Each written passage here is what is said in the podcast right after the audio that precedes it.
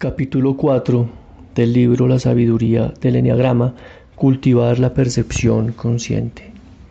Cómo conectar nuestra verdadera naturaleza con la chispa de divinidad que vive en el interior de nosotros. Cómo desprendernos de esas capas de defensas e identificaciones que tomamos por nosotros mismos y aprender a confiar en que nuestra esencia nos dará sustento y orientación ¿Cómo hacer eso y no solo en un taller o en un apacible retiro junto a las montañas, sino en nuestra vida cotidiana? ¿Cómo salir de un reconocimiento intelectual de lo que es verdadero para vivir nuestra verdad momento a momento? ¿Cómo hacer de nuestra vida una práctica? El enagrama nos ayuda a desprendernos de los mecanismos limitados de nuestra personalidad para que seamos capaces de experimentar profundamente quiénes y qué somos en realidad. Pero esto no ocurre de modo automático, ciertamente es un requisito comprender los tipos de personalidad de modo claro y profundo, aunque la información sola no baste para liberarnos.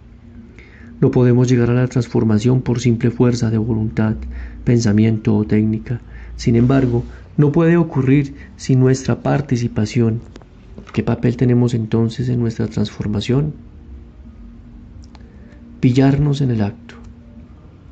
Las tradiciones sagradas de todo el mundo se unen para insistir en la importancia de ser testigos de nuestra transformación.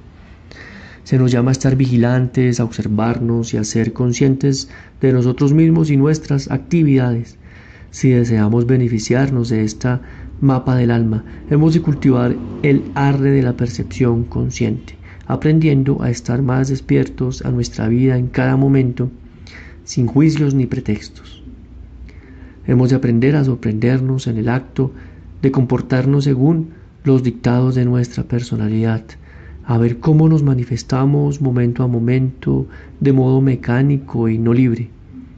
Cuando somos capaces de advertir lo que estamos haciendo en el momento presente, de experimentar el estado actual totalmente y sin juicios, empiezan a desvanecerse las viejas pautas. La percepción consciente es fundamental en el trabajo de transformación porque los hábitos de nuestra personalidad se marchan completamente cuando los vemos en el momento en que ocurren. Analizar comportamientos pasados es útil, pero no es tan poderoso como observarnos en el momento presente. Por ejemplo, Ciertamente vale la pena comprender por qué uno tuvo un terrible altercado con su cónyuge o se irritó con un socio o un hijo. Pero si de pronto nos sorprendemos en el momento mismo en que tenemos el altercado o nos irritamos, puede ocurrir algo extraordinario. En ese momento de conocimiento podríamos caer en la cuenta de que en realidad no deseamos actuar con ese comportamiento discutible en que estábamos tan sumergidos solo unos segundos antes. También es posible que veamos una verdad más profunda acerca de nuestra situación, por ejemplo, que ese punto importante que tanto deseábamos establecer era solo un intento de justificarnos o peor aún, un intento encubierto de desquitarnos de alguien o que ese comentario ingenioso que tanto nos divertía era en realidad un intento de evitar sentirnos tristes o solos. Si somos capaces de permanecer con estas impresiones, nuestra percepción consciente continuará expandiéndose. Al principio tal vez nos sintamos avergonzados o azorados, podríamos sentir el deseo de cerrarnos o de distraernos de diversas maneras. Pero si continuamos presentes en nuestra incomodidad o desagrado, también sentiremos surgir algo distinto, algo más real, capaz, sensible y exquisitamente consciente de nosotros mismos y de nuestro entorno. Este algo es comprensivo y fuerte, paciente y sabio, intrépido y de intenso valor. Este algo es lo que verdaderamente somos, es el yo que trasciende al nombre, sin personalidad, nuestra verdadera naturaleza. Despertar. La Biblia dice que Adán entró en un sueño profundo y en ningún lugar dice nada respecto a su despertar. Un curso de milagros. La percepción consciente no solo nos puede cambiar la vida, también puede salvárnosla. Hace varios años una fuerte tormenta provocó la caída de un importante puente de autopista durante la noche. Varias partes del puente cayeron en el río. Esto sumado a la oscuridad, la lluvia torrencial y la confusión de la tormenta hacía peligrosísima la situación para los desprevenidos automovilistas. Un conductor alerta vio lo ocurrido y consiguió frenar a unos metros del borde junto antes de caer a una muerte segura en el río 12 metros abajo. Se arriesgó a correr hacia el tráfico que venía y alertó a los demás conductores del peligro. Casi de inmediato apareció un coche en el que venían cinco jóvenes. Al ver las frenéticas señales del hombre para detenerlos, al parecer cayeron que solo deseaba pedir ayuda para su coche detenido. Riendo, le hicieron un gesto grosero y el conductor apretó a fondo el acelerador. A los pocos segundos cayeron por el borde del puente y murieron todos en el río. Desde nuestra perspectiva podría decirse que su personalidad los mató. El desprecio, la hostilidad, la bravuconería, la renuencia a escuchar, la falta de compasión, la vanidad, cualquiera de muchos impulsos relacionados pudo ser la causa de la decisión del conductor de no detenerse. Algún hábito, algún rasgo de su personalidad dominó la situación en el momento crítico con trágicos resultados. Es importante, progreso, comprender perfectamente hasta qué punto confiamos nuestra vida a mecanismos de nuestra personalidad y en qué peligros estamos cuando lo hacemos. Muchas veces es como si un niño de tres años tomara muchas de nuestras decisiones importantes de la vida. Cuando entendemos la naturaleza de los mecanismos de nuestra personalidad, podemos empezar a decidir si nos identificamos con ellos o no. Si no los conocemos, ciertamente no hay ninguna opción posible, pero cuando vemos nuestro tipo de personalidad, 5, 2, u 8, aparece la oportunidad de no actuar según nuestro tipo. Gurdjieff y otros profesores espirituales han afirmado que nuestro estado normal de conciencia es una especie de sueño. Esto podría parecer raro, pero en lo relativo al grado de percepción que somos capaces de alcanzar, nuestro estado normal de conciencia distinto tanto en tanto de una experiencia directa de realidad como dista el estado del sueño de la conciencia de la vigilia. De todos modos sabemos que cuando estamos durmiendo nuestros sueños nos parecen muy reales. Cuando despertamos y comprendemos que estábamos soñando, cambia nuestra conexión con la realidad. Toma otro enfoque nuestra sensación de quiénes y qué somos. Mirada consciente. Dedica un momento a mirar la habitación en que estás en este momento. ¿Qué no habías notado en ella antes? ¿Tiene aspectos que no habías visto nunca? Mírala de verdad. No des por sentado que lo conoces todo en ella. Mientras miras, sientes tu cuerpo, adviertes tu postura mientras estás mirando. Si intentas hacer esto, notas algo diferente en tu, tu, sentido actual de ti mismo y el modo como te experimentas normalmente. Despertar del trance de la personalidad se produce de modo bastante parecido. Tenemos una especie de reacción retardada y nos preguntamos, ¿qué fue eso? ¿Dónde estaba yo hace un momento? Podría sorprendernos lo perdidos que estábamos, aunque en esos estados anteriores no nos sintiéramos perdidos. Si alguien nos hubiera preguntado si estábamos totalmente presentes y despiertos, habríamos contestado que sí. Pero desde, este nuevo punto de vista vemos que no lo estábamos. Tal vez comprendemos que partes enteras de nuestra vida las hemos pasado dormidos. ¿Qué es conciencia o percepción consciente? Cada pensamiento, cada acto se torna sagrado a la luz de la conciencia. Frase de Thich Nhat Hanh. Usamos muchísimo la expresión percepción consciente y es un término importante en muchos métodos de crecimiento psíquico espiritual. Sin embargo, es difícil encontrar una definición acertada. Podría ser más fácil definirla por lo que no es que por lo que es. Por ejemplo, podemos decir que no es pensar, no es sentir, no es moverse, no es intuición y no es instinto, aunque sí puede contener cualquiera de todas estas cosas. Ni siquiera el pensamiento más activo y centrado equivale a tener conciencia o percibir conscientemente. Por ejemplo, podríamos estar pensando intensamente acerca de qué escribir, en este capítulo y al mismo tiempo ser conscientes de nuestro proceso de pensamiento. En otra ocasión podríamos observar que estamos pensando en una inminente reunión de negocios o ensayando en la cabeza una posible conversación con alguien. Mientras damos un paseo, por lo general nuestra conciencia está tan sumida en nuestra conversación interior que no nos experimentamos como separados de ella. Pero con más percepción consciente somos capaces de de apañarnos de nuestra conversación imaginaria y observarla. Del mismo modo podemos percibir más conscientemente nuestros sentimientos. Podemos sorprendernos atrapados en la irritación, el aburrimiento, la soledad. Cuando somos menos conscientes, nos identificamos con un sentimiento, por ejemplo, nos percibimos la naturaleza temporal de la frustración o la depresión, creemos que así es como somos. Una vez pasada la tormenta comprendemos que el sentimiento era temporal, aunque cuando estábamos inmersos en él era toda nuestra realidad. Pero cuando percibimos conscientemente nuestros sentimientos, observamos con claridad su surgimiento, su efecto en nosotros y su desaparición. También podemos tener más conciencia de lo que hacemos, de las sensaciones del cuerpo en actividad o descanso, para bien o para mal, Nuestros cuerpos han aprendido a hacer muchas cosas con piloto automático. Por ejemplo, somos capaces de conducir un coche y conversar al mismo tiempo. Podríamos estar pensando en lo que vamos a decir, preocupados al mismo tiempo por llegar a nuestro destino, mientras el cuerpo hace todas las cosas complicadas necesarias para conducir el coche.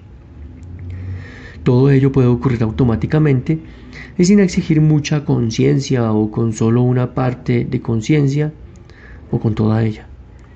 Cada momento nos presenta la posibilidad de expandir nuestra percepción con muchos beneficios para nosotros. Cuando nos relajamos y permitimos que se expanda nuestra percepción consciente, no quedamos tan atrapados en aquello que atrae nuestra atención. Si hemos estado asustados, angustiados o extraviados en sueños despiertos y fantasías, adquirimos objetividad y perspectivas sobre lo que estamos haciendo. En consecuencia, sufrimos menos. La expansión de la conciencia nos capacita para estar más presentes en los problemas o dificultades y por lo tanto para tener más recursos para enfrentarlos. Vemos soluciones nuevas y evitamos reaccionar por hábito según los mecanismos de nuestra personalidad. La expansión de la conciencia nos abre a una verdadera relación con los demás y con el mundo que nos rodea al placer y la maravilla de cada momento nos sustenta y enriquece. Incluso lo que normalmente considerábamos experiencias desagradables tiene una cualidad muy diferente cuando las experimentamos con percepción consciente. También usamos con frecuencia el verbo ver. Por ejemplo, en la expresión es importante que veamos los mecanismos de nuestra personalidad. Sin embargo, igual que ocurre con la expresión percepción consciente o conciencia, hemos de aclarar lo que queremos decir con esta palabra. Más concretamente es esencial comprender que parte de nosotros ver. Todos tenemos bastante práctica en hacer comentarios sobre nosotros mismos o evaluar nuestras experiencias. En esos casos una parte de nuestra personalidad crítica o hace un comentario de otra parte como diciendo, no me gusta esa parte de mí, o ha sido fabuloso el comentario que acabo de hacer, etc. Este comentario interior suele llevar solamente a una estructura del ego inflada, vacía y pobre. Y finalmente, a un conflicto interior. Ese no es el tipo de ver que nos conviene cultivar. Ver no es una comprensión puramente intelectual tampoco. Ciertamente el intelecto tiene su papel y no queremos decir que no necesitemos la mente en el proceso de transformación. Pero la parte de nosotros que ve es algo más omnipresente, aunque esquivo. A veces se le llama observador interior o testigo. Es nuestra percepción consciente, total, viva, aquí y ahora, capaz de comprender la experiencia en muchos niveles o planos diferentes. Aprender a observar y dejar pasar. No necesitamos mejorar, solo hemos de soltar lo que nos bloquea el corazón. Frase de Jack Corfield. El mundo se nos presenta a través de los sentidos, mediante nuestras reacciones como creamos engaños. Sin reacciones el mundo aparece con claridad. frase de Buda. Una de las habilidades más importantes que hemos de adquirir al embarcarnos en el viaje interior es la de observar y dejar pasar los hábitos y mecanismos de nuestra personalidad que nos han atrapado. Nuestra máxima es engañosamente sencilla. Significa que hemos de aprender a observarnos, a ver lo que surge en nosotros momento a momento, así como ver que nos invita a alejarnos del aquí y el ahora sea agradable o desagradable, lo que encontremos nos limitamos a observarlo. No tratamos de cambiarlo ni nos criticamos por lo que hemos descubierto. En la medida en que estamos presentes en lo que descubrimos, sea lo que sea, las constricciones de nuestra personalidad comienzan a aflojarse y nuestra esencia comienza a manifestarse más plenamente. A diferencia de lo que pueda creer nuestro ego, no es nuestro papel repararnos o transformarnos. En realidad, uno de los principales obstáculos para la transformación es la idea de que somos capaces de arreglarnos. Esta idea, lógicamente, plantea algunas preguntas interesantes. ¿Qué parte creemos que necesita reparación y qué parte se atribuye la autoridad y capacidad para arreglar a la otra parte? ¿Qué partes son el juez, el jurado y el acusado en el banquillo? ¿Cuáles son los instrumentos de castigo, rehabilitación y qué partes los van a manejar sobre qué otras partes? Desde la primera infancia estamos programados para creer que necesitamos ser mejores, esforzarnos más y desechar partes de nosotros desaprobadas por otras partes. Toda nuestra cultura y educación nos recuerda constantemente cómo podríamos tener más éxito, más seguridad, ser más deseables o espirituales si hiciéramos esto o aquel cambio. En resumen, hemos aprendido que necesitamos ser diferentes de lo que somos conforme a alguna fórmula que ha recibido la mente. La idea de que simplemente necesitamos descubrir y aceptar a quienes somos en realidad es contraria a casi todo lo que se nos ha enseñado. Ciertamente si hacemos cosas que nos perjudican, como abusar de las drogas o el alcohol, o entregarnos a las relaciones destructivas, o actividades selectivas es necesario poner fin a ese comportamiento primero para poder hacer el trabajo de transformación. Pero lo que normalmente nos capacita para cambiar no es sermonearnos ni castigarnos, sino cultivar una presencia mental serena y sosegada para ver lo que nos impulsa a hacernos daño. Cuando llevamos percepción consciente a nuestros malos hábitos y a esas partes nuestras de las que nos gustaría librarnos, entra en juego algo totalmente nuevo. Cuando aprendemos a estar presentes en nuestra vida y receptivos al momento, comienza a ocurrir milagros. Uno de los mayores milagros es que somos capaces de dejar en un minuto un hábito que nos ha fastidiado durante muchos años. Cuando estamos totalmente presentes, el viejo hábito se marcha y ya no somos los mismos. Experimentar la curación de nuestras más viejas heridas por acción de la percepción consciente es el milagro con el que todos podemos contar.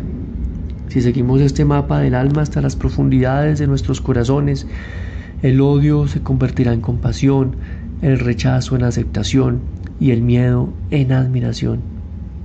Recuerda siempre que es tu derecho y es tu deseo natural el ser sabio y noble, afectuoso y generoso, estimarte a ti y estimar a los demás, ser creativo y renovarte constantemente, participar en el mundo con respeto y en profundidad, tener valor y confiar en ti, ser dichoso y hábil sin esfuerzos, ser fuerte y eficaz, disfrutar de la paz mental y estar presente en el desenvolvimiento del misterio de tu vida.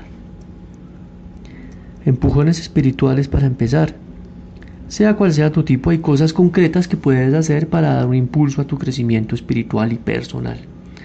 Los siguientes son aspectos problemáticos específicos de los tipos, pero todos quedamos atrapados en ellos de tanto en tanto.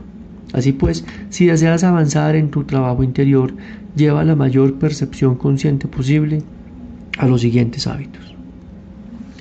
Hacer juicios de valor, condenar a ti y a otros, del 1.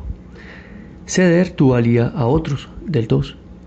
Tratar de ser distinto a como eres auténticamente. 3. Hacer comparaciones negativas. 4.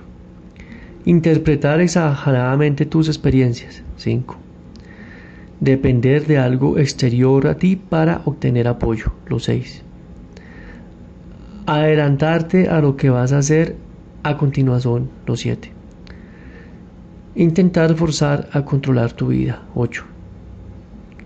Resistir a que te afecten tus experiencias. Los 9. La identificación y el observador interior. La identificación es una manera de huir del yo, frase de Krishnamurti. Si hablamos con propiedad, son muy pocos los hombres que viven en el presente, la mayoría se están preparando para vivir en otro tiempo. Frase de Jonathan Swift. A medida que adquirimos experiencias en estar presentes y en observarnos, comenzamos a advertir el desarrollo de un nuevo aspecto de nuestra percepción, una capacidad de presenciar con más objetividad nuestra experiencia. Como hemos dicho, a este tipo de percepción se le ha llamado observador interior. El observador interior nos permite observar lo que ocurre dentro y fuera de nosotros simultáneamente, sin hacer comentarios ni juicios. El observador interior es necesario para la transformación debido a un mecanismo psicológico al que Gurdjieff llamó identificación, que es uno de los principales modos como la personalidad crea y sostiene su realidad. La personalidad se puede identificar con cualquier cosa, con una idea, con el cuerpo, con una comezón, con una puesta de sol, con un niño, con una canción, etc. Es decir, en cualquier momento en que no estemos totalmente despiertos, nuestro sentido de identidad proviene de cualquier cosa a la que estemos prestando atención.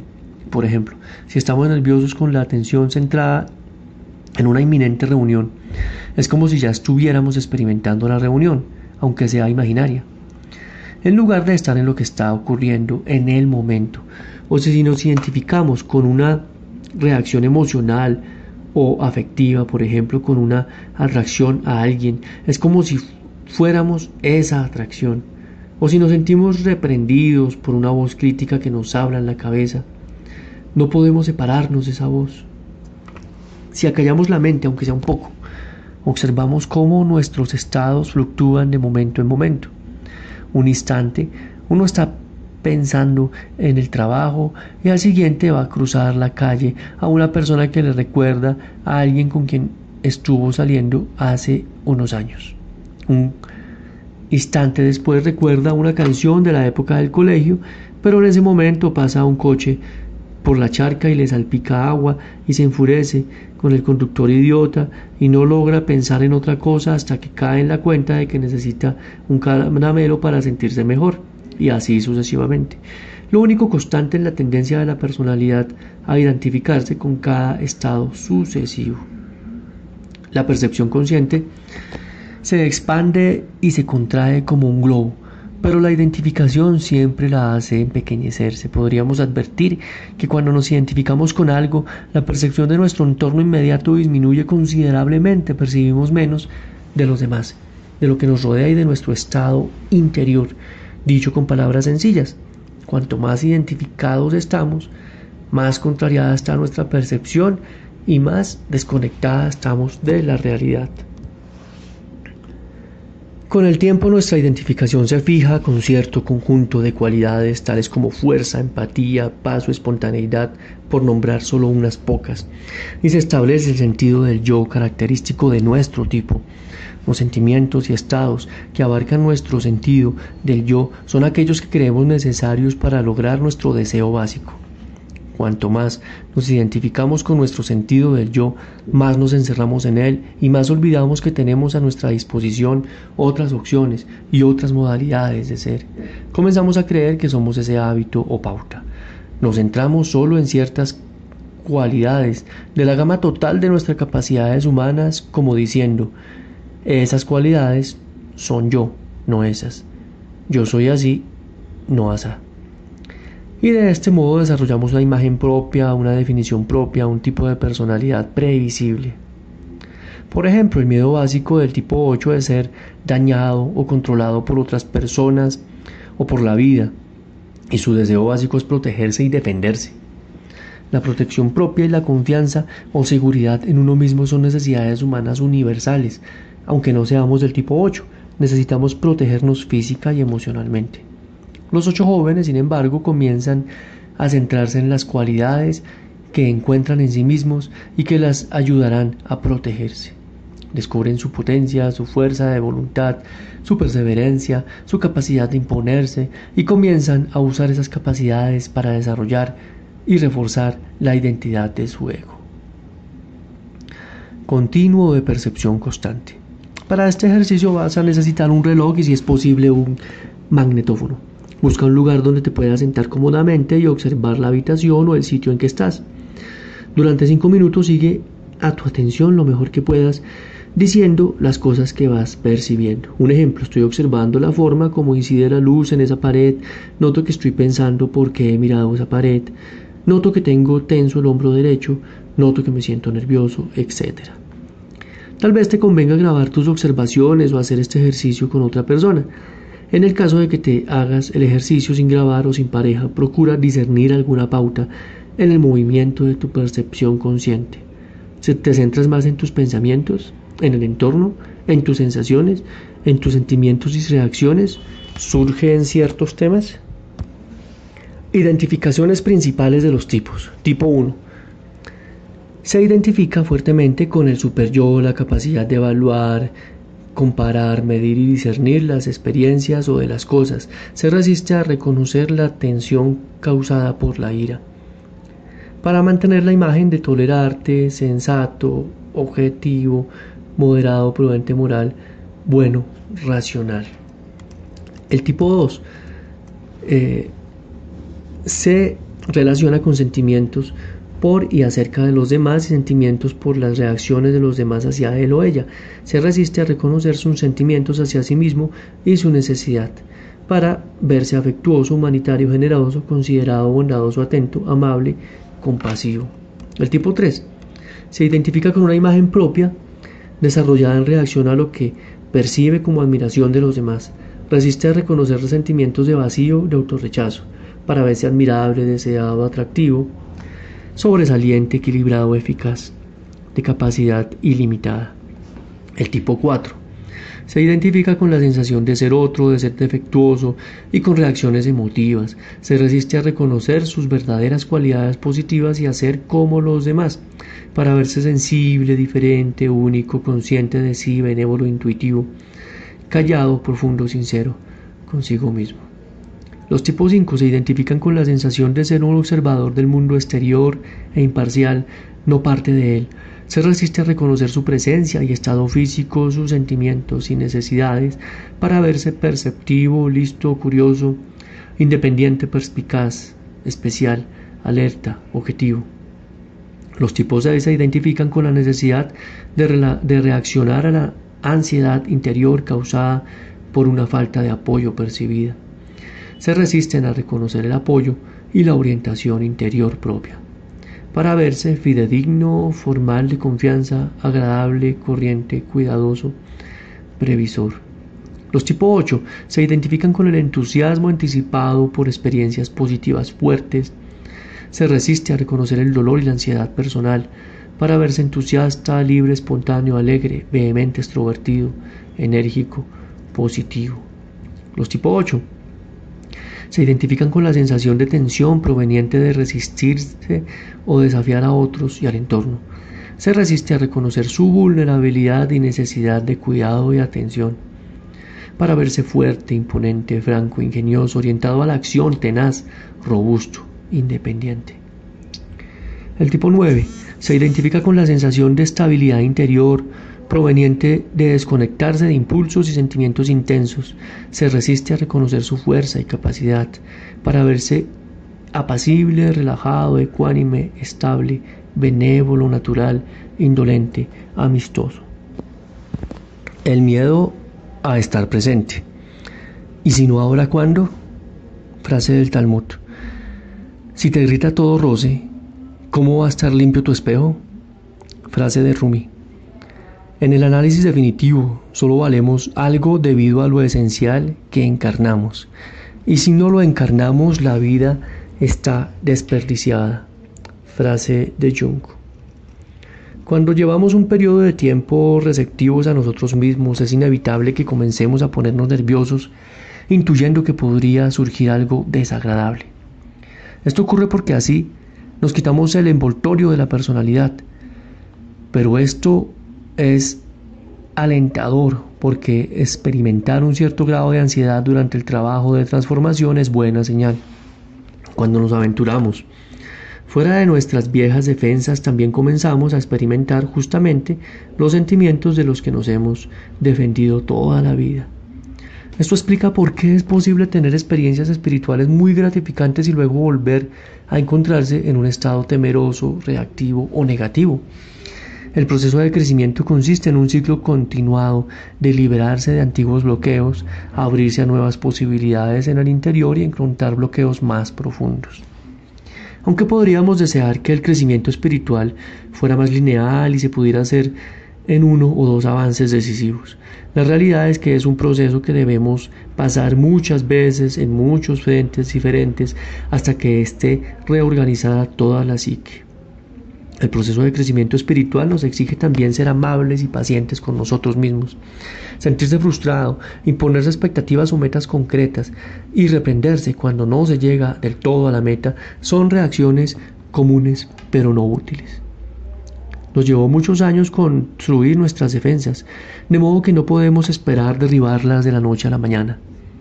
Nuestra alma tiene su sabiduría propia y no nos va a permitir ver nada de nosotros mismos, y mucho menos liberarlo, que no estemos verdaderamente preparados para ver. Cuando pues comenzamos a hacer este tipo de trabajo, aparece también el temor común a que estar presente significa sentarnos a contemplarnos el ombligo o mirar fijamente una pared. Tenemos la idea de que si estamos más presentes no seremos capaces de hacer frente a los problemas importantes de la vida, estaremos distraídos, seremos poco prácticos e ineficaces. De hecho, ocurre lo contrario. Estamos más alertas y nuestros juicios y percepciones son más correctos. De igual modo, muchas personas creen que si estamos más presentes, vamos a perder toda la madurez o las técnicas profesionales tan arduamente adquiridas. Repetimos lo que ocurre, en realidad es lo contrario. Cuando estamos presentes podemos hacer las cosas mejor y con más coherencia que nunca. También adquirimos nuevas habilidades y técnicas con mucha mayor facilidad porque mejora la capacidad de concentración. Cuando estamos presentes, atentos, nuestra inteligencia actúa de modos que nos sorprende y evoca exactamente la información o habilidad necesaria para resolver el problema que tenemos entre manos. En un plano aún más profundo, tememos estar presentes en nuestra vida porque nos aterra revivir todas las heridas de nuestra infancia. Tenemos que desvelar nuestra verdadera naturaleza, implique que no la vean o no la amen, que la rechacen o humillen. Eso podría hacernos vulnerables o inducir a otros a temernos o traicionarnos. Tememos que nos abandonen, tememos que lo precioso de nuestra alma vuelva a ser rechazado o dañado. Y sin embargo, cuando estamos totalmente presentes, experimentamos espacio, paz y una tranquilidad, animación descubrimos que somos sólidos, que estamos inmensamente vivos y conectados con el mundo que nos rodea. No hay ningún motivo para no vivir así, aparte de los motivos que nos da nuestra personalidad, ciertamente motivos sesgados, interesados. La percepción consciente conduce a la presencia. Si encendiera la luz de la conciencia para observarte a ti mismo y todo lo que te rodea a lo largo del día, si te vieras reflejado en la conciencia del mismo modo que ves tu cara en un espejo, es decir, con precisión, con claridad, exactamente sin la menor distorsión ni añadido, y si observaras ese reflejo, sin juicios ni condena, experimentarías toda suerte de cambios maravillosos pero no controlarías esos cambios, ni podrías planearlos por adelantado, ni decidir cómo y cuándo se van a producir. Es solamente esa percepción consciente y sin juicios la que sana, cambia y hace crecer, pero a su manera y a su tiempo. Pensamiento de Anthony de Melo de White to Love. El espíritu está siempre presente, así como el sol siempre brilla encima de las nubes. Frase de Dan Millman. Si continuamos este proceso prestando atención a lo que es real, a lo que ocurre en este momento, comenzamos a experimentar una presencia sutil que impregna nuestro espacio interior y nuestro entorno. Se siente ligera, exquisita y agradable y es capaz de manifestar muchas cualidades diferentes. Así, Llevando nuestra percepción a la experiencia real del momento presente, comenzamos a estar repletos de presencia. En realidad, podríamos darnos cuenta de que esa presencia es lo que somos fundamentalmente. Lo notable es que la presencia siempre revela aquello que nos impide estar más presentes. Cuanto más presentes estamos, más advertimos las partes que nos están relajadas, las partes que no están ocupadas totalmente. Cuanto más capaces somos de relajarnos, más nos damos cuenta de los movimientos sutiles de la presencia que nos lleva y nos rodea. Podría ser útil limitarse a permanecer con esa impresión sin ponerle nombre ni pensar demasiado en ella. Con el tiempo lo que era sutil y vago será más claro y nítido, a medida que se revelen más capas del ser. La presencia irrumpe todo el tiempo en nuestros sueños despiertos e identificaciones, sin embargo, debido a las estructuras de nuestra personalidad, no logramos mantenernos firmes para continuar presentes. Cuanto más entramos en el trance de nuestro ego, más se cargan los mecanismos de la personalidad como si fueran electroimanes que ejercen una energía violenta y desesperada. De todos modos, sintonizar con la naturaleza vibrante de la presencia y ver la enorme inversión de energía vital que ponemos en los proyectos de la personalidad nos proporciona una salida. Al mismo tiempo, aunque no basta decirlo para estar presente, sin la intención de la presencia es imposible. Así pues, ¿cómo puede salir de su trance la persona? Está claro que esa presencia heroica es casi imposible sin los instrumentos y la ayuda correctos. En los capítulos siguientes vamos a ver cómo la ayuda para despertar puede venirnos de un profundo sistema de comprensión, como el enneagrama, y más importante aún, de la práctica diaria del cultivo de la percepción consciente de la presencia. Además sugerimos varios instrumentos y apoyos que podrían actuar a modo de relojes despertadores para sacarnos del trance. Cuanto más caso hacemos a esas llamadas a despertar, más presencia tendremos y más posible nos será despertarnos. Pero esto requiere mucha práctica.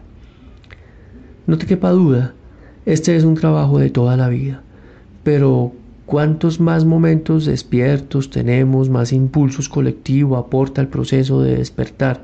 Se deposita algo en nosotros, una semilla, la semilla de una perla, que no desaparece cuando volvemos a nuestro estado ordinario. Hay tres características que podemos buscar para saber si estamos despiertos. Primero, experimentamos plenamente nuestra presencia como un ser vivo aquí y ahora. Sabemos que hay alguien aquí, sentimos nuestra sustancialidad, nuestro ser, y en consecuencia estamos conectados con el momento.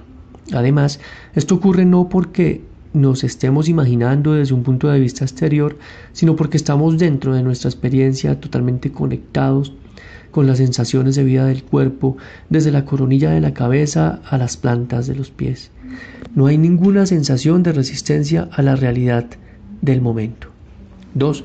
Captamos totalmente las impresiones de nuestro ambiente interno y externo, sin juicios ni reacciones emocionales. Somos capaces de observar los muchos pensamientos y sentimientos que pasan por nuestra conciencia sin aferrarnos a ninguno de ellos. Nos comunicamos con la vida desde un silencio y una quietud interiores y no desde la ansiedad y la inquietud interior. Tenemos la atención puesta en lo que ocurre en el momento. No estamos soñando con el pasado ni adelantándonos al futuro o fantaseando en otra cosa. 3. Participamos totalmente en el momento dejándonos tocar por las impresiones que nos rodean, saboreando y experimentando la riqueza y sutileza de nuestra vida. Somos absolutamente sinceros, sin artificios ni timidez. En cada momento experimentamos nuestra identidad como algo totalmente nuevo. Siempre buscamos una fórmula, una regla o una oración que lo haga por nosotros, pero nada puede reemplazar la presencia. Sin presencia, ninguna oración, meditación, maestro ni técnica del mundo puede transformarnos. Por eso podemos dedicar muchos años a observar las prácticas de una religión y continuar siendo incapaces de encarnar coherentemente las creencias que tenemos. Podemos tener experiencias extraordinarias y momentos de liberación de las trabas de nuestra personalidad, pero tarde o temprano y por lo general más pronto de lo que querríamos, volvemos a las antiguas costumbres. Esto se debe a que no comprendemos la importancia fundamental de la presencia. Esto no es, no puede ser parte de nuestra personalidad ni de su programa. Lo bueno es que la presencia ya está aquí. aun cuando nuestra percepción de ella está limitada por las estrechas preocupaciones de la personalidad.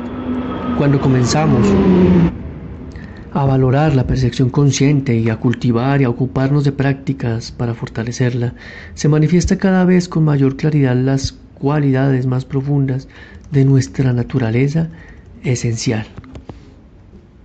Invitación a la abundancia. El enneagrama nos recuerda los diferentes elementos o cualidades que contribuyen a un ser humano completo. Cada una de las siguientes invitaciones se basa en las fuerzas simbolizadas por los nueve tipos. Sea cual sea nuestro tipo, podemos reaccionar a todas ellas. Invitación 1. A vivir para una finalidad superior. Recuerda que tu verdadera naturaleza es ser sabio y discernidor. Invitación para el 2.